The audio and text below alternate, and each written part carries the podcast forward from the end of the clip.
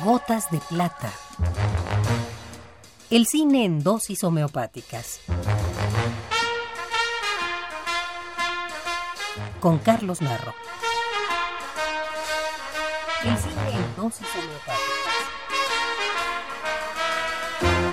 Gotas de plata.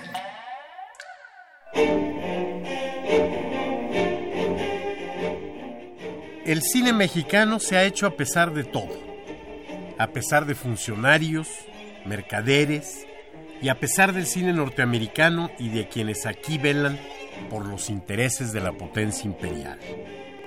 Y se ha hecho con infinita paciencia, amor y pasión de técnicos y creadores.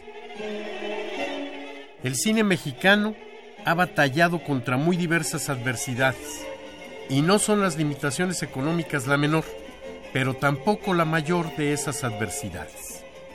De hecho, es probable que las limitaciones económicas nos permitan explicar el surgimiento de técnicos de primer nivel que tienen que suplir con talento la escasez de recursos. Gonzalo Gavira es uno de esos técnicos mexicanos de extraordinaria dimensión. Sonidista, hacedor de efectos especiales, y tiene en su carrera incluso algunas actuaciones y la composición de la música de la película Que vivan los muertos. Las aportaciones de Gonzalo Gavira al cine mexicano en casi 50 años de labor han sido de tal importancia que durante mucho tiempo los sonidos incidentales de una película se denominaban en el argot cinematográfico nacional gaviras.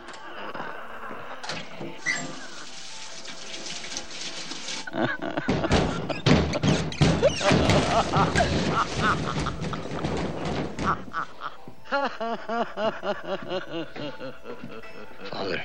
Stick your cock up her ass, you motherfucking worthless cocksucker. Be silent.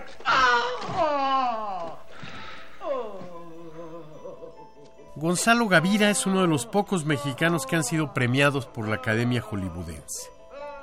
En 1973, por su trabajo en los efectos sonoros de la película El Exorcista. Y sí, en ese año, William Fredkin vivía una verdadera pesadilla para el acabado de la película. Nada de los efectos sonoros que le presentaban los grandes técnicos le complacía. Después de todo, ¿quién le podía decir cómo se escucha el giro de una cabeza que da vueltas sobre el cuello? Mandaron llamar a Gonzalo Gavira. Fue detenido en la aduana, ya que las bolsas repletas de aparente basura, como trozos de peines, papeles arrugados, rondanas, lápices, etcétera, etcétera, le parecieron a los aduaneros el disfraz de un siniestro contrabando. Lo dejaron salir, pero sin sus enseres. Los productores tramitaron la entrada de los extraños bultos que acompañaban al singular técnico. Tres semanas después, William Friedkin asistía escéptico a una prueba de sonido. Pensaba que no era posible que el humilde técnico mexicano resolviera en tan corto tiempo lo que sus ingenieros no habían podido hacer en meses. Esa noche, Friedkin pudo dormir con placidez. Meses después, el sonido ganaba para el exorcista el premio de la Academia. Of the the Holy Spirit.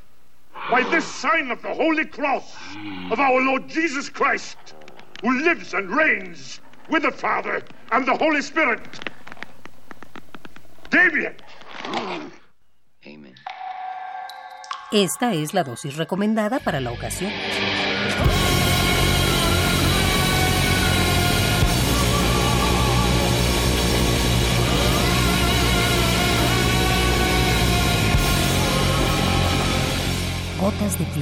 Si tiene alguna molestia, acuda al cine más cercano.